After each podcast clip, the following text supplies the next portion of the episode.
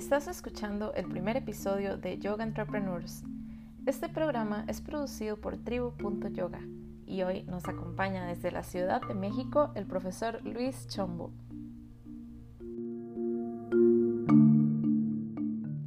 Ok, Luis, bienvenido primero que todo. Gracias. ¿Cómo y cuándo conociste el yoga? Lo conocí hace aproximadamente 10 años. Em, mi hermana y su esposo em, estaban practicando, bueno, ya su esposo era maestro, pero era maestro de Kundalini Yoga.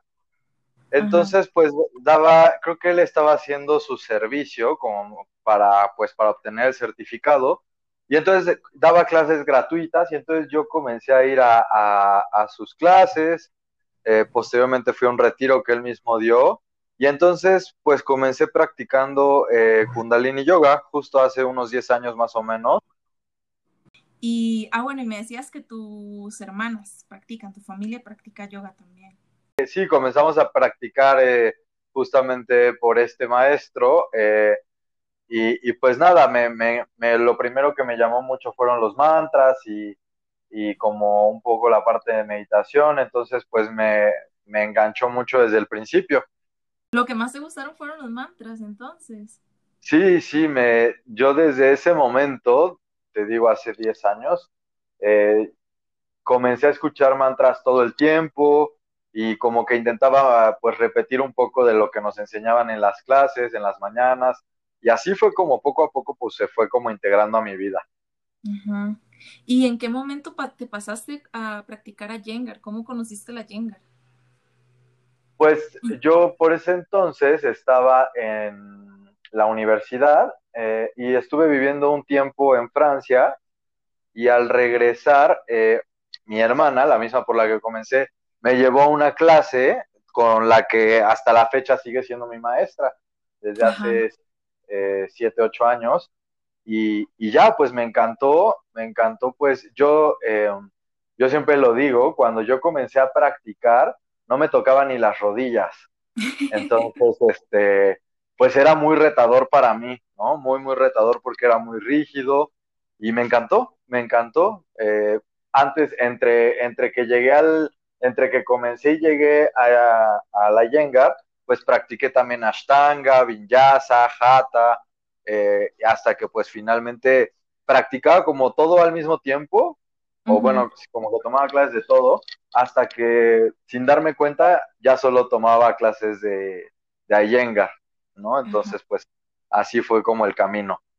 ¿Y qué fue, qué es lo más hermoso, qué es lo, qué es lo más valioso que encontraste en el Ayengar para que decidieras quedarte ahí practicando solo eso? Mira, creo que fueron muchas cosas. Mi maestra siempre dice que, eh, el, que tú no eliges al yoga, que el yoga te elige a ti. Y entonces yo creo que con el yoga y Yengar eso pasó, me eligió a mí, yo lo elegí a él y, y pues te puedo decir que me encanta em, la versatilidad del, del yoga Iyengar. Es muy, es muy creativo, es muy versátil, es para todos, puedes adaptar todas las posturas, puedes, es, tiene alineación, pero es dinámico, es intenso, pero también tiene partes restaurativas. Entonces, es un método que lo tiene todo y eso a mí me encanta y creo que para mí fue, me ayudó mucho a encontrar el equilibrio y, a encontrar calma en mi vida. Creo que eso fue lo que me, lo que me arraigó ahí. Bueno, en mi experiencia con el Ayengar, yo creo que una vez lo hablamos, como que yo tenía una, pues como un concepto bien diferente, porque cuando lo había practicado, pues era muy, muy diferente como me lo enseñaron. Entonces, no, no hice clic en ese momento. Y justo cuando nos empezaste a dar clases, yo, pero, wow, ¿qué es esto? No, no, lo reconocía, ¿verdad? Y me empezó a gustar. Pero bueno, en eso nos cayó la cuarentena. Sí, y ya se nos atravesó mi modo. Sí. Y también me llamó la atención, bueno, esto ya lo había investigado antes y me había parecido curioso, pero nunca había conocido a un profesor de Ayengar como especializado como vos. Entonces no, no había tenido la oportunidad de preguntar, ¿por qué es tan extenso el proceso de certificación? ¿Qué, qué, qué, qué lo hace tan largo? O sea, eso es, para mí es súper llamativo porque en estos días, eh, sin, sin ser partidaria, ¿verdad? De nada, pues hay certificaciones que se dan en un mes. O sea, ¿qué, qué se puede aprender en siete años? ¿Qué, qué pensás de las certificaciones más cortas? O sea, háblame de eso. Claro. Pues mira, para empezar, justo qué bueno que lo tocas para aclararlo. Yo sigo en proceso de certificación. Todavía no me, todavía no hago el examen. Eh, espero ya hacerlo el próximo año si todo se acomoda. Entonces, yo per se, por eso sigo diciendo soy maestro de Hatha Yoga, ¿no? Porque sigo en este proceso de certificarme como maestro Iyengar. Eh, sí, como bien lo dices, es un proceso bien largo. Eh, y creo que parte desde la idea de que para tú ser instructor tienes primero que haber practicado mucho y haber entendido muchas cosas. Eh, y parte también de, desde el principio de que desde el yoga y yengar tienes que haber entendido eh, la manera de secuenciar, tienes que haber entendido el uso de los aditamentos, que es muy propio del método, eh, de los bloques y cinturones y cobijas y, almohadones y demás. Y este, entonces tienes que haber estado con un mentor que, que tiene que haber seguido tu proceso.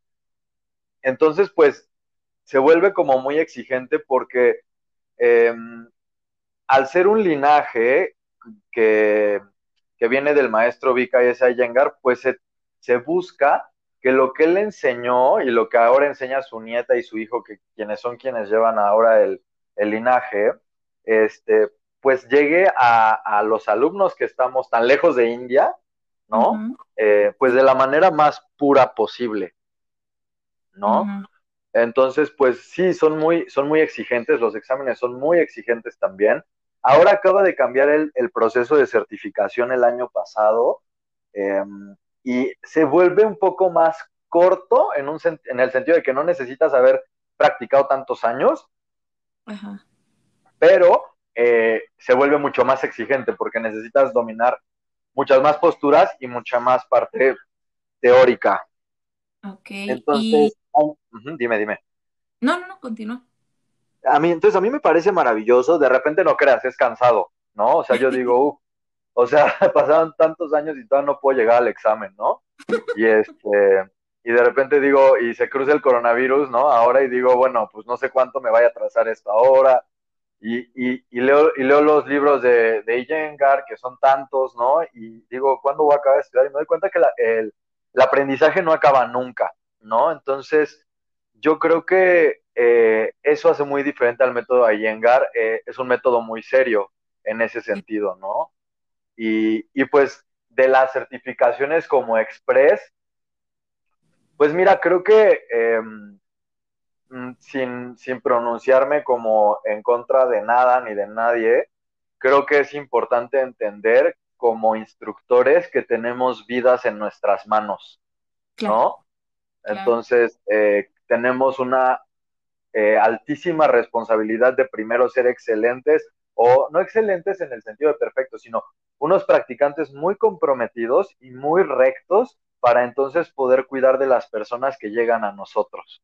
Claro, sí. ¿No? Entonces creo que es lo que debes de considerar en el momento que te haces instructor y pues difícilmente entiendes, ¿no? O sea, en un mes o en un año, te digo, yo llevo 10 años practicando y a veces de verdad digo, ¿cómo, cómo eh, me atrevo a dar clases, ¿no? No sé nada, ¿no? A veces es un conflicto que me pega porque pues veo maestros, veo a mi maestra que tiene 40 años practicando, ¿no?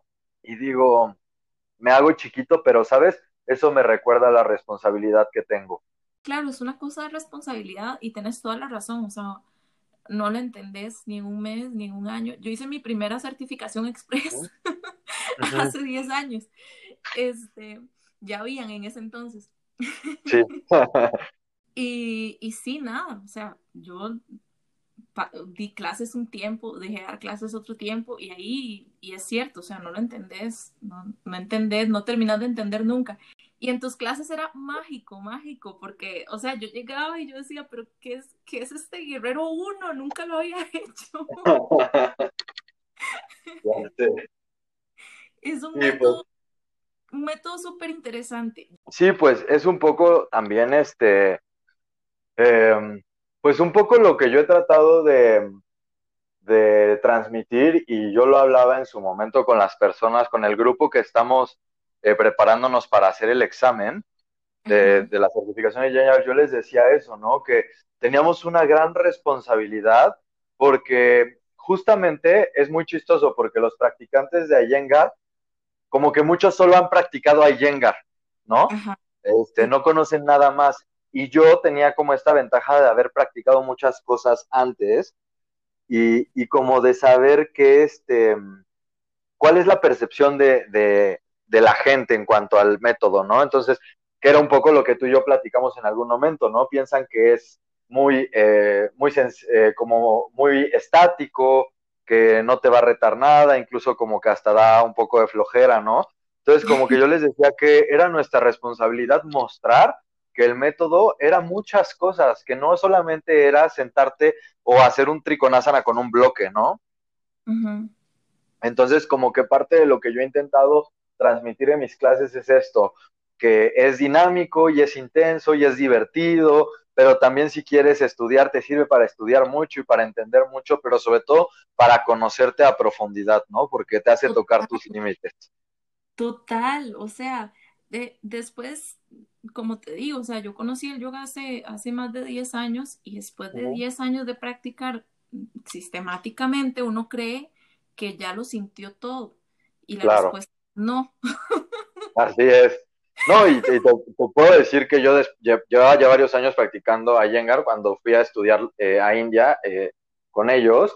Y yo llegué y la primera clase dije, ¿qué es esto? ¿No? O sea, de verdad, y, recuerdo clases impresionantes. Eh, me tocó todavía estar con la hija de Ayengar, con Gita, y de verdad decir que, que esto, o sea, toqué lugares en mí, en mi práctica y en mi vida que, que no conocía, ¿no? Y, ya, y yo ya estaba familiarizado con el método, ¿no? Pero definitivamente, pues esto te abre la puerta a saber que la exploración nunca termina. Luis, una pregunta para vos. ¿Qué es lo más importante que debería saber cualquier profe de yoga?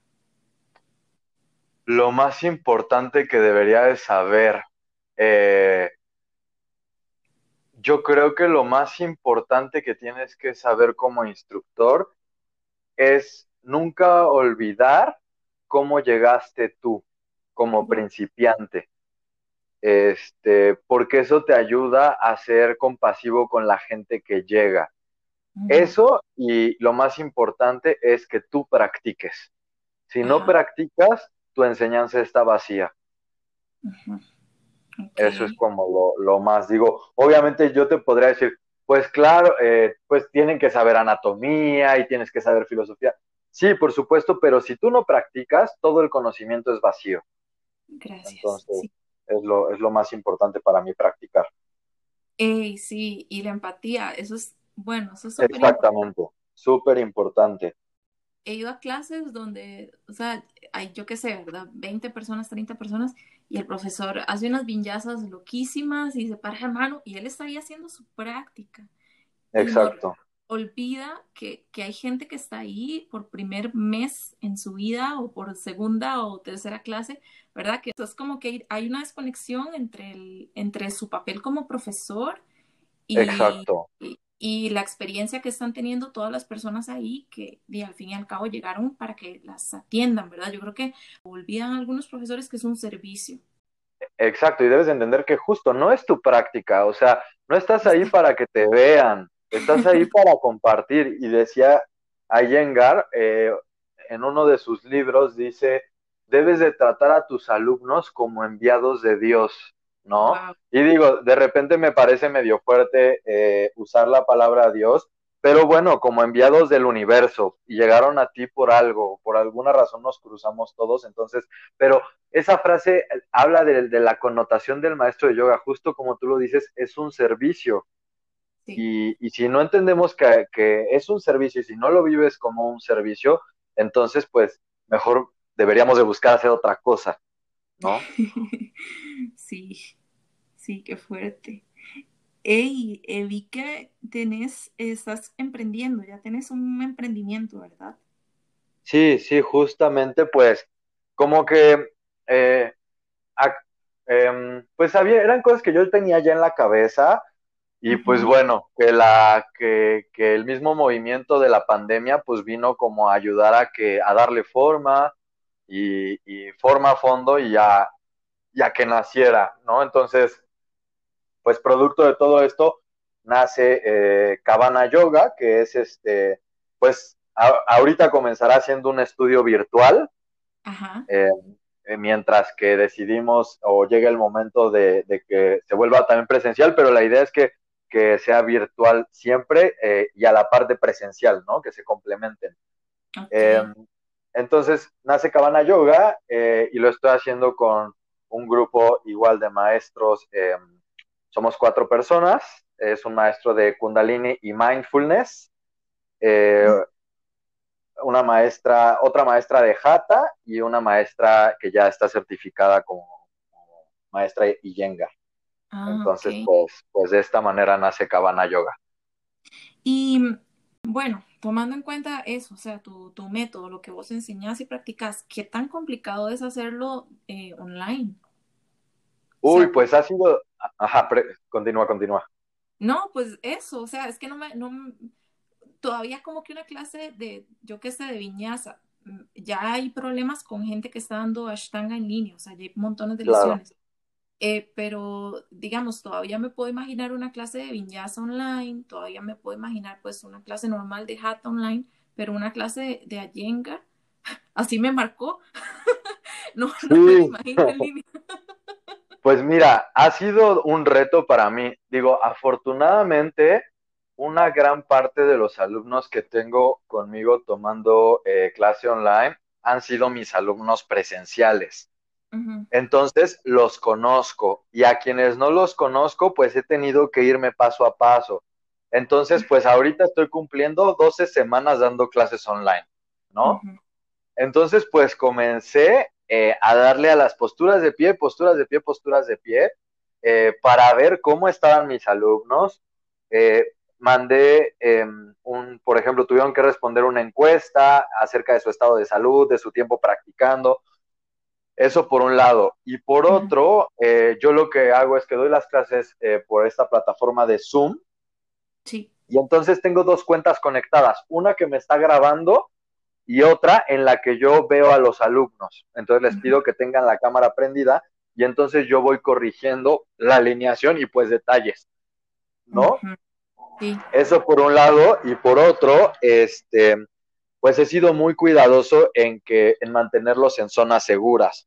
Entonces, eh, solamente alumnos que ya conocen inversiones, por ejemplo, hacen inversiones, ¿no? Te puedo compartir que hoy por primera vez después de 12 semanas, hice parado de cabeza con personas que ya lo conocían. Ok. Entonces ha sido también un proceso de poco a poco e irnos con mucho cuidado y pues de, siempre mantener a mis alumnos en una zona de seguridad, ¿no? Claro, sí, el tema de la responsabilidad es, es eso. Ok, hay que reconocerse. Entonces, ¿cuál es tu superpoder? Em, pues mira, yo creo que tengo mucha capacidad de, hacer que las cosas sucedan, ¿no? Entonces, si es en un salón de clase, pues sé, llevarte a que toques algo que no has tocado antes o que no has conocido antes. Si es en la vida, pues tengo como capacidad de adaptarme y cambiar rápidamente y, hacer que, que, las nuevas cosas sucedan, que fue un poco lo que sucedió con las clases online, cuando yo vi que todo se estaba eh, comenzando a cerrar y demás, yo dije, tengo que actuar de inmediato, ¿no? Entonces, pues así fue, así fue y todo pues se ha, ido yendo de la mano. ¿Cómo conectas con tu tribu? ¿Cómo, ¿Cómo sabes, o sea, qué haces? ¿Cómo sabes cuáles son los estudiantes que sí son para vos? ¿O cómo la gente te encuentra? O sea, ¿cuál es esa coincidencia que ha habido entre persona y persona que decís como, mm, yo conecto porque puntos suspensivos? con esta gente?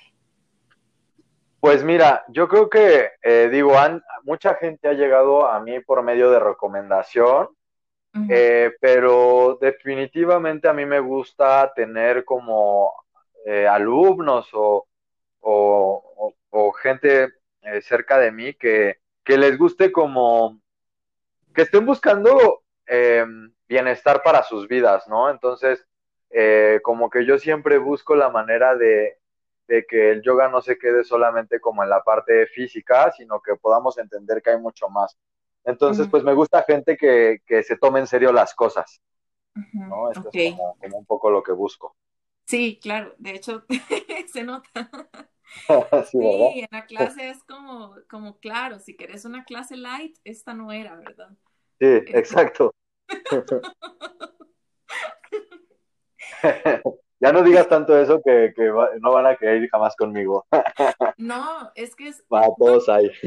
Yo creo que, creo que está bien, está bien decir, claro. ¿verdad? ¿Cuál, ¿Quién sos vos? ¿Cuál es tu energía? ¿Qué querés? Porque es eso, o sea, lo que atraes es lo que, lo que emitís, entonces está bien, al fin y al cabo. Sí, yo, al fin y al cabo así es, así son las cosas, entonces está, y tienes razón, al final como que para todos hay y pues llega a ti la gente correcta. Sí, y bueno, esto siempre lo hablo con otra amiga, es como, bueno, hay que entender que no todos los estudiantes son para todos los profesores, entonces tranquilos, para todos hay, ¿verdad? Para todos hay, y creo que dicen el clavo, siempre hay que recordar eso, pues hay, hay alumnos que van a, a, una de mis clases y nunca regresan y está bien, ¿no? Ajá. Está bien porque a lo mejor lo que sea, pues no todas las clases son para todos, ¿no? Entonces, eso es importante recordarlo y, y confiar en que llegue a ti la gente correcta. En mi experiencia, si alguien me preguntara por vos, por tus clases, -huh. Sí, yo diría, ok, si, si quieres tener un encuentro del tercer tipo con tu propio cuerpo.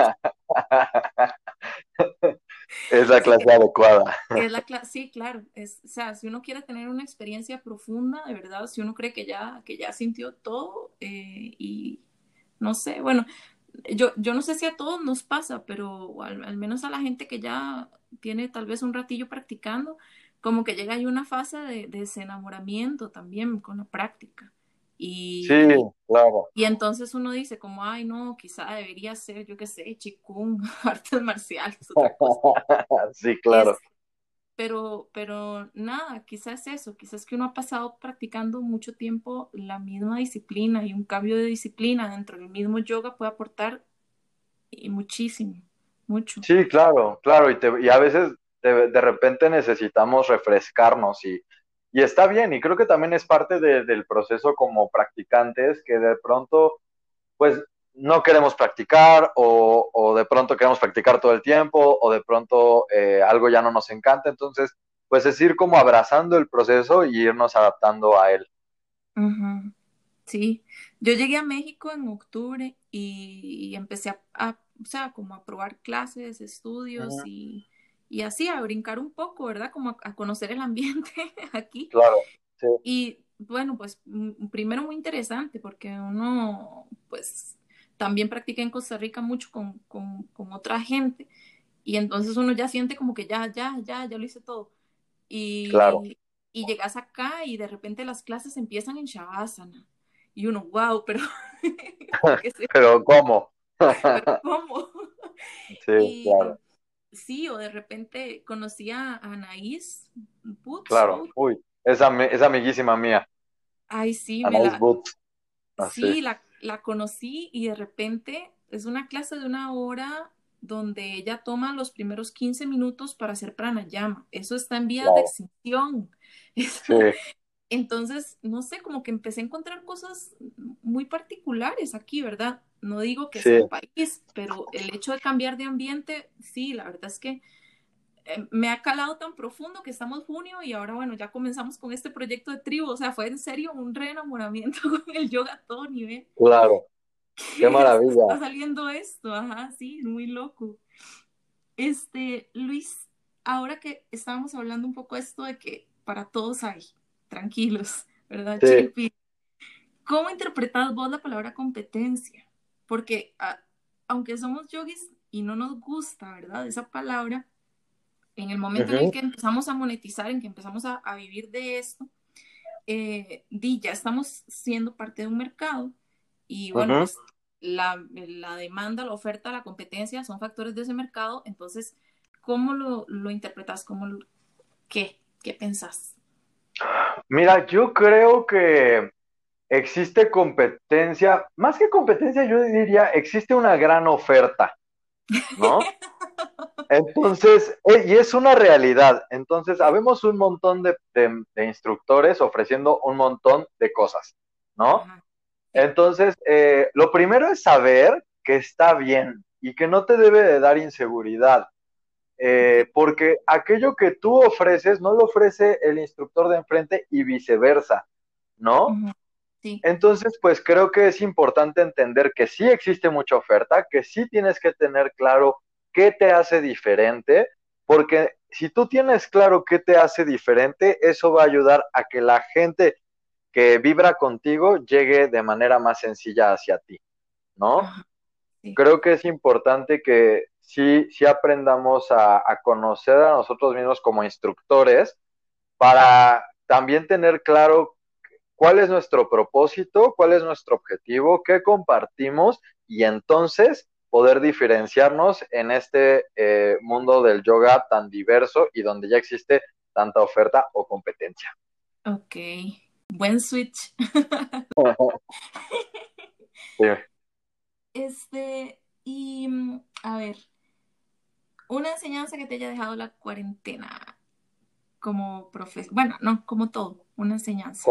Como, todo, eh, la cuarentena me ha enseñado a confiar, a confiar y abrazar, eh, sobre todo a confiar, te podría decir a confiar en el proceso o en mi práctica, en el yoga, eh, pero lo quiero dejar solamente a confiar.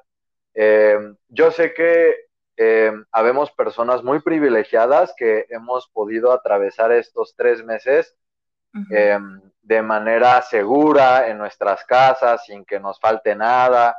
Y eso sé que me hace una persona muy privilegiada y estoy muy agradecido por, por eso. Pero obviamente al principio tuve miedo, em, eh, no supe qué iba a hacer, no, no supe cómo me iba a sostener y todo. Y al final, lo más importante para mí durante estos tres meses ya ha sido confiar y confiar y confiar y moverme. Entonces, en vez de darle espacio al miedo, confío y entonces vienen ajustes y, cosas creativas para darle la vuelta a lo que está sucediendo. Claro, y me imagino que, muchas de las cosas que estás implementando ahora, como lo que decías ahora de que vas a seguir dando clases en línea, eh, muchas de esas de esos cambios que hemos tenido que hacer a, raíz de esta situación se van a mantener, porque muchos han sido positivos, ¿verdad? Claro. Sí, yo, yo, sí, se van a mantener. Yo creo que, o sea, mira, a mí algo que me parece magnífico, em, la semana, hace un par de semanas tomé un intensivo con la nieta de Ayengar en línea, que pues para mí fue maravilloso porque pues este año definitivamente ya no iré a India, ¿no? Entonces, este, pues para mí fue como muy positivo poder estar cerca de ella, pensando en que pues no sé si me tome un año o dos más volver a ir a India.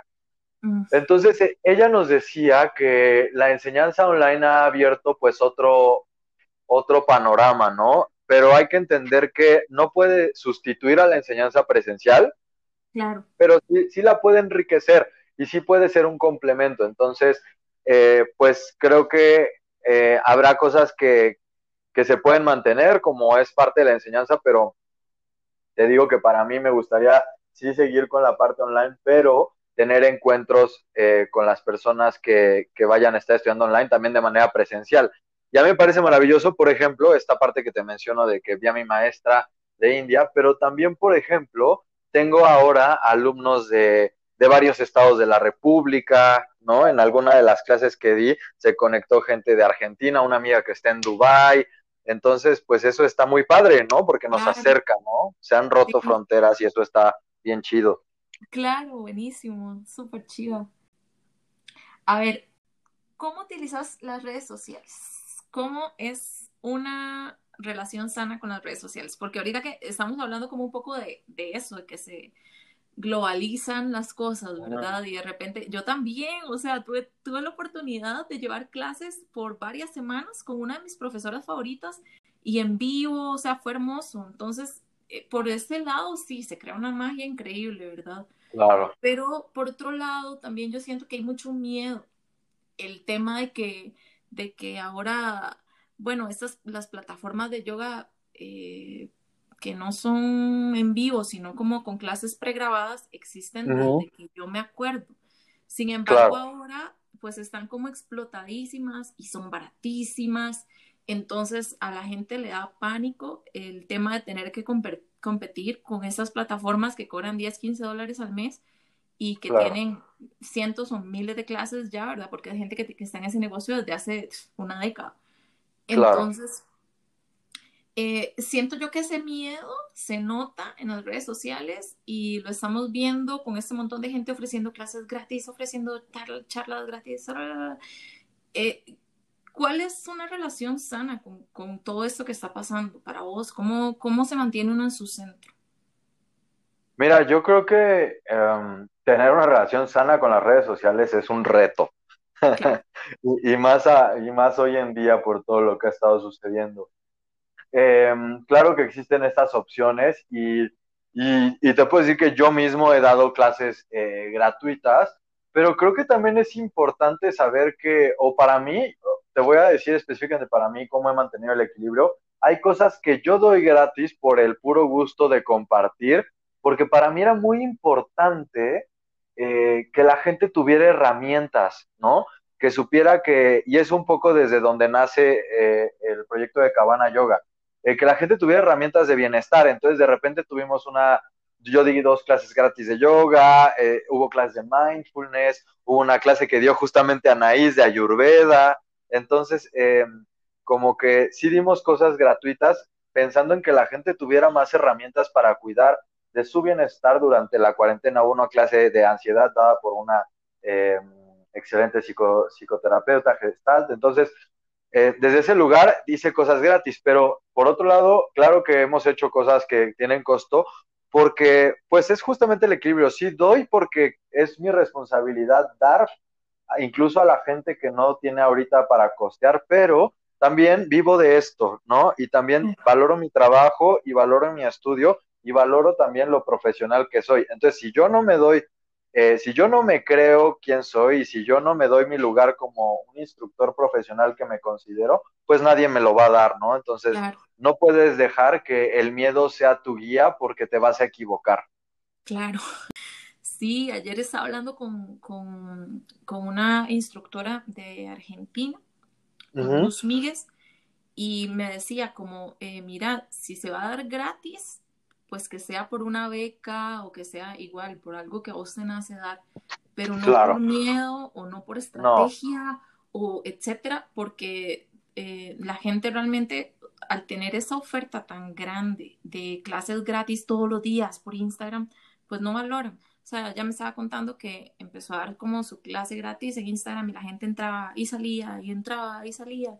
Y ella decía, eso no pasa en un salón en la vida real, es una falta de respeto también.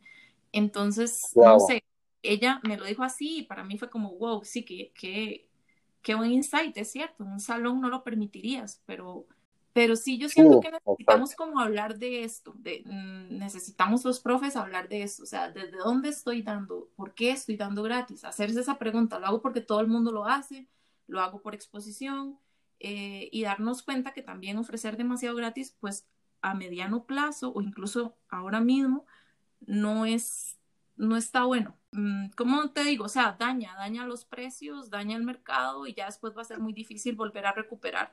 Eh, así es, así es. Y tenemos que, lo que yo te decía, o sea, tenemos que valorar nuestro trabajo y valorar el trabajo también de, de nuestros colegas, ¿no? O sea, no, no, no, no nos metamos el pie como instructores en ese sentido. Yo sé que la necesidad es grande, yo mismo pues es, fue muy fuerte para mí quedarme eh, pues de un momento a otro sin clases, ¿no?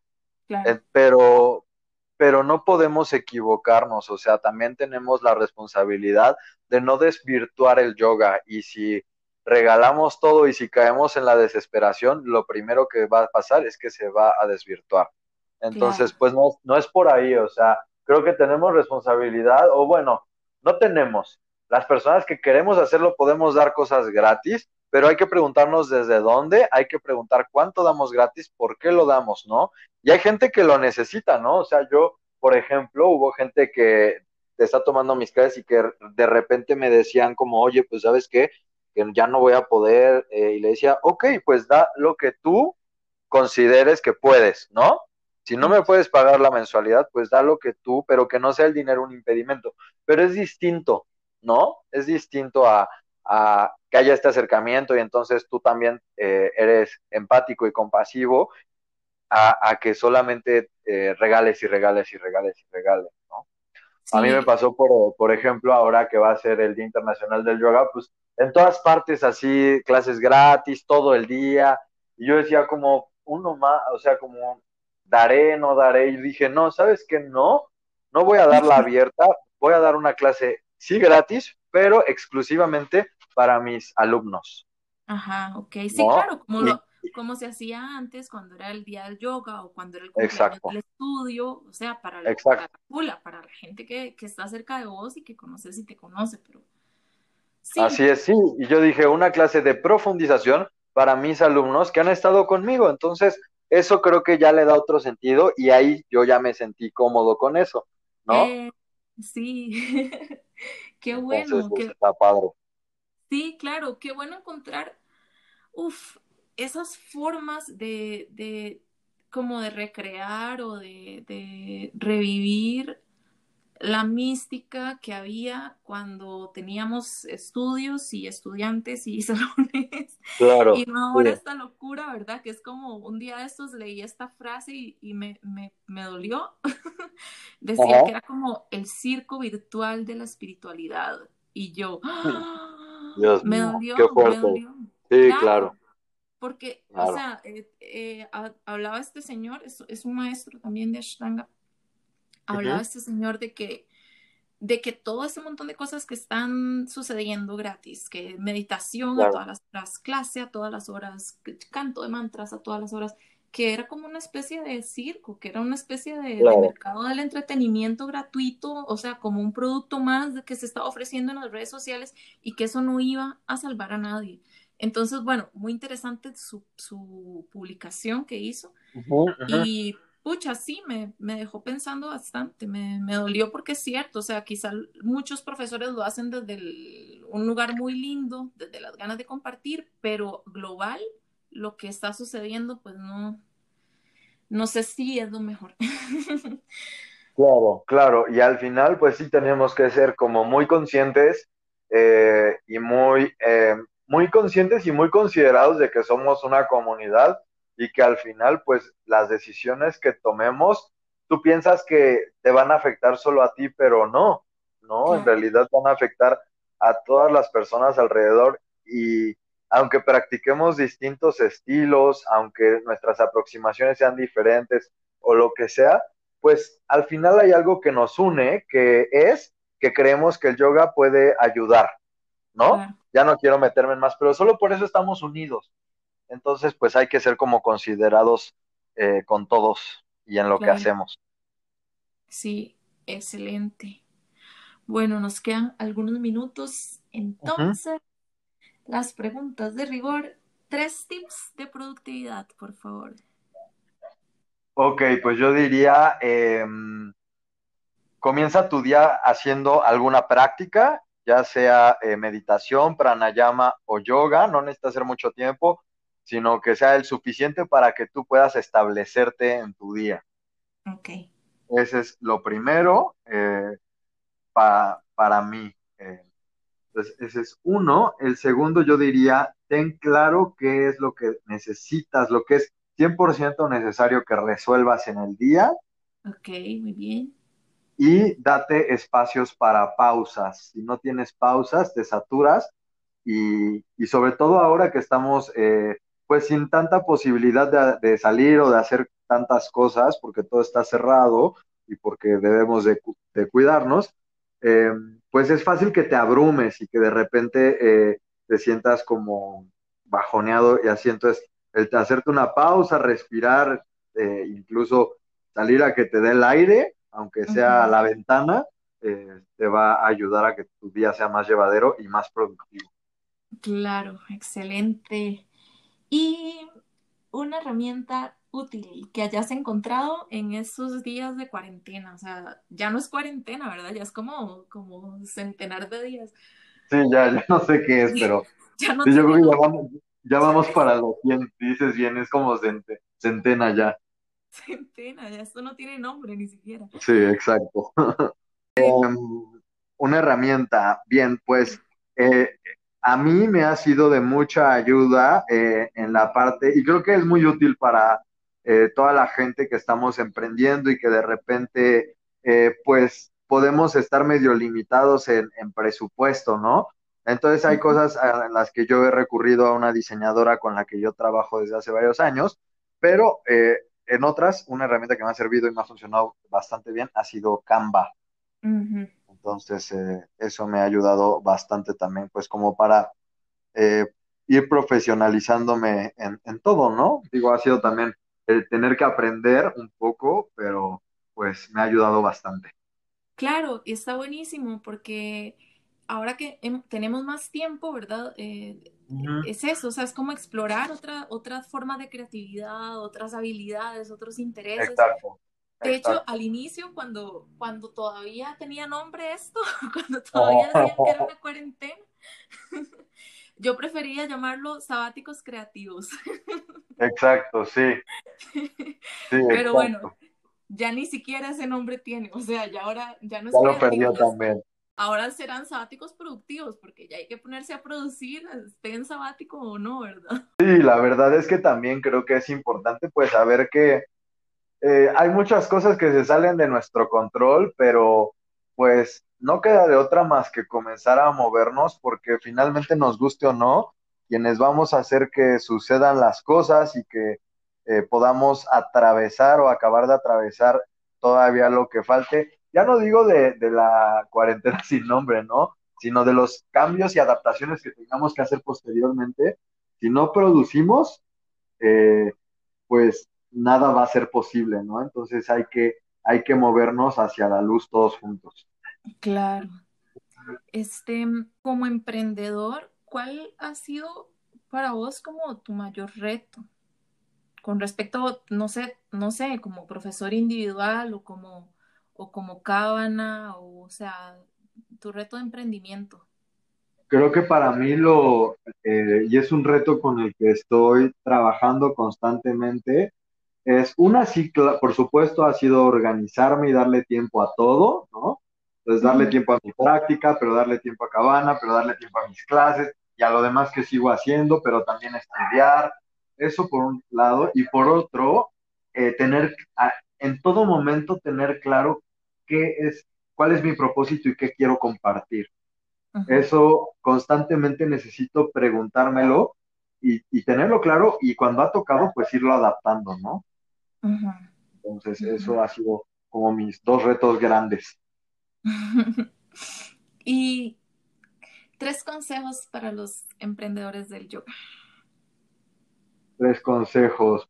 Eh, mantente practicando, ten claro lo que quieres compartir y ten claro quién eres y confía en que cuando tú em, das y eres generoso con lo que das, lo que regresa a ti va a ser más grande. Hermoso. ¿Cuál es el valor más importante de tu vida? El valor más importante de mi vida, la lealtad. Ajá, Ese es lo más importante, ser leal. Primero a mí, porque si sé ser leal conmigo y con lo que yo creo y lo que es importante para mí, puedo ser leal eh, pues a todo, ¿no? A quienes me rodean, a, mi práctica, a mi enseñanza, y, pues cuando tú eres leal a ti mismo, pues puedes ser leal a la vida misma. Entonces creo que para mí la lealtad es fundamental. Ok, hermoso. Y la última, ¿a quién deberíamos entrevistar para la próxima? Anaís Woods. ¡Eh! Que por cierto, ya le dije que está hablando contigo y te manda muchos saludos. Ay, se dio cuenta, ¿sabe quién soy? Sí, sí, sí te recordó, ya, ya, que le dije, ya que le dije sí, que ibas con Armando y de dónde son, ya, ya hizo más. Qué bueno. Sí, he estado por, por escribirle, pero me, da, me daba como penita. Y entonces, no sé, qué dicha que no, me pues, pues mira, me acaba de decir, dales muchos saludos de mi parte, entonces pues ya, ya abrí la puerta. Ok, ya está arreglado. sí. Ok, buenísimo. Entonces, Luis, eh, nada, te agradecemos muchísimo. ¿Nos puedes tal vez compartir así para, para cerrar eh, algo acerca de Cabana, donde te pueden contactar, alguna actividad que esté por, por suceder? No sé, dónde te pueden pues, seguir. Pues mira, estamos en Instagram como Cabana Yoga con K y V e MX, Cabana Yoga MX, y también tenemos un canal en YouTube, igual Cabana Yoga. Entonces, pues por ahí nos pueden encontrar y pueden ver, pues tenemos clases durante la semana, tenemos eh, también otro tipo de cursos, tanto de, yoga como meditación. Entonces, pues por ahí me pueden encontrar y nos pueden encontrar. Ok, excelente. Entonces, pues nada, eso sería. Muchísimas gracias. Pues gracias por todo, Melissa, y qué gusto escucharte y pues ojalá nos veamos pronto. Ok, igualmente, ojalá.